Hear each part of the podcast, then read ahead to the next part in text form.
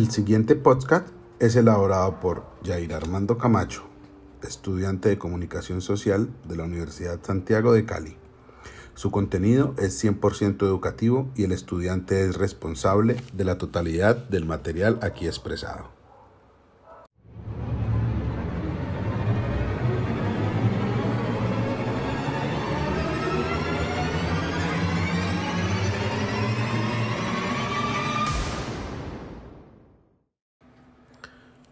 The New York Times, Blomerang, BBC, todos hablaron de la jornada sin IVA que vivió Colombia el viernes 19 de junio de 2020 en plena pandemia causada por COVID-19.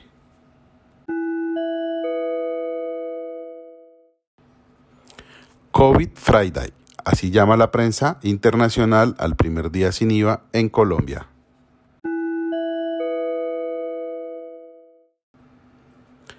Día sin IVA en Colombia, como fue la jornada que sacó a la gente a la calle tras un récord de contagios por coronavirus, titula la BBC.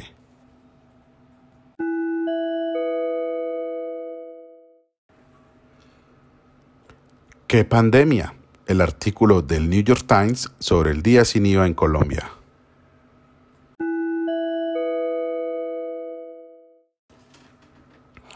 Colombia, en el día sin IVA, cientos se aglomeran en comercios y desafían la pandemia, titula France 24.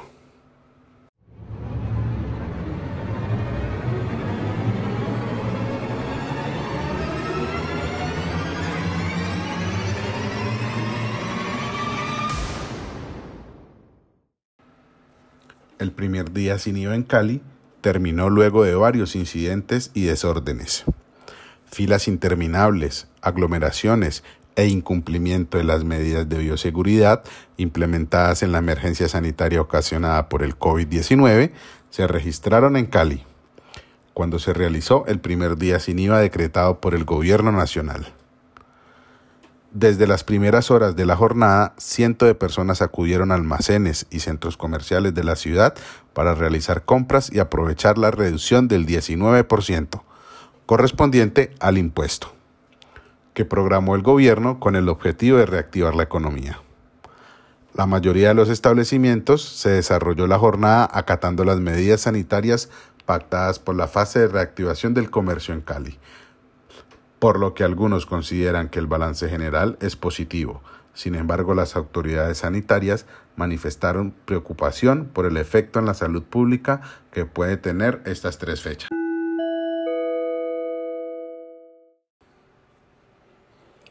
Carlos Rojas, secretario de Seguridad y Justicia, nos da su balance referente al primer día sin IVA en Cali. Eh, bueno, una jornada bien exigente, eh, presencia nuestra en varios sitios de Cali haciendo los controles y monitoreos. Hoy aquí en Alcosto con la Secretaría de Salud Pública verificando el cumplimiento de los mismos, dado que esta mañana observamos dificultades. Eh, en este día sin IVA tuvimos demasiadas personas y los controles eran, eran adicionales a los que había que hacer. Hemos eh, dialogado con el gerente nacional de Alcosto, se han comprometido a tomar una serie de decisiones y de medidas nuevas para garantizar el control de la población. Vamos a estar aquí hasta el final de la noche, cuando ya se terminen las actividades de Alcosto, para verificar que todo funcione a la perfección. ¿El resto de la ciudad? Bien, en general otros sectores de la ciudad han estado con protocolos y cumpliendo. Hemos hecho llamados de atención. Eh, es necesario que todo el mundo cumpla con los protocolos de bioseguridad. Es necesario que la gente tenga muy presente que aquí se trata del lavado de manos, de digamos eh, la responsabilidad del uso del tapabocas, eh, digamos de la distancia de vida que tiene que haber entre un ciudadano y el otro. Y eso es lo que hoy hacemos con la Secretaría de Salud Pública. Invitación para el fin de semana del padre. Bueno, yo creo que aquí la, el mensaje más importante es que estamos en un periodo de manejo de pandemia que es difícil, que estamos incrementando los casos y eso nos obliga a tener mayores controles y mejores decisiones de tal manera que podamos garantizar el manejo de este tema con toda responsabilidad. Muchas gracias, doctor. Muy amable.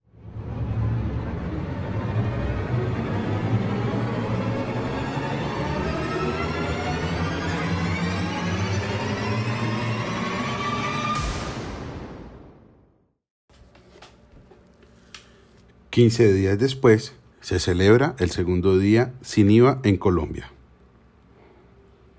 Se han tomado algunas medidas por parte de la alcaldía de Cali para evitar aglomeraciones y que tanto el comercio como los caleños respeten las medidas de bioseguridad para evitar que se multipliquen los contagios de COVID-19.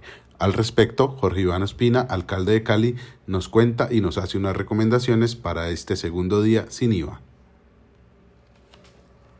En el hogar, no una compra compulsiva, sino una compra debidamente pensada e inteligente. Y también eh, promocionamos que quienes necesitan electrodomésticos, equipos de comunicación, equipos de cómputo, pues que comprendan que de acuerdo al decreto nacional la adquisición se hace por internet con horas programadas para, para retirar posteriormente el producto. Y también espero que quienes saben que el IVA menor también se da para insumos agrícolas, para insumos eh, comerciales, pues que lo sepan aprovechar muy bien para potencializar sus negocios. Espero que todo el mundo comprenda que hoy tenemos un pico y cédula, donde en la mañana solamente estarán los números impares, que en la tarde estarán los números pares. Y comprendo y espero que la visita de los ciudadanos hoy sea una visita que mantenga el lavado de manos, el aislamiento social, el uso de la mascarilla como un mecanismo para evitar el contagio, además de eh, que exista toma de temperatura y eh, conteo apropiado de la ocupación del espacio para que de esta manera seamos muy exitosos.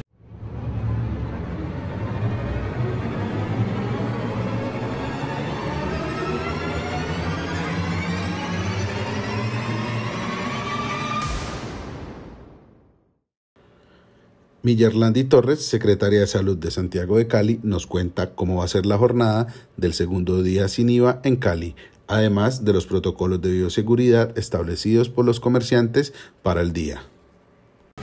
Bueno, sí, un saludo. Vamos a estamos aquí iniciando nuestro día sin IVA, estamos verificando cómo son las aperturas de los establecimientos.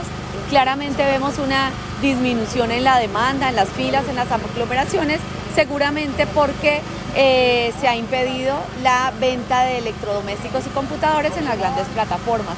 Vamos a seguir con estos recorridos en otros sitios, en otros establecimientos, para verificar cuál es el comportamiento, sobre todo en estos sitios o en pequeñas, eh, pequeños locales donde sí, venden, sí tienen permitido vender hoy electrodomésticos y en los sitios donde se vaya a vender ropas, zapatos, que posiblemente la gente salga a demandar de ese tipo de artículos. Doctora Millerlandi Torres, cuéntenos el compromiso de los comerciantes para con la Secretaría de Salud y con los ciudadanos de Cali en este día sin IVA. Venimos trabajando en esto hace más de una semana, en reuniones permanentes con los comerciantes de diferentes sectores.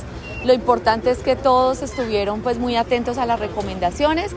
Eh, desde salud vamos a verificar tres momentos, los, las afueras de los establecimientos, las filas, toma de temperatura, el segundo momento el ingreso, toma de temperatura, lavado de manos y el aforo que se tenga al interior del establecimiento. Además de eso, pues recordemos que hoy hay pico y cédula. Este pico y cédula también nos va a permitir disminuir el flujo de las personas en la, en la calle. Por la mañana vamos a tener los números impares y después de las 2 de la tarde, de 2 a 10, los números eh, terminados en pares. Doctora, la Secretaría de Salud cumple, la alcaldía cumple, pero los ciudadanos qué? ¿Dónde quedan las recomendaciones que le podemos hacer a las personas para evitar que la propagación de la COVID-19 aumente?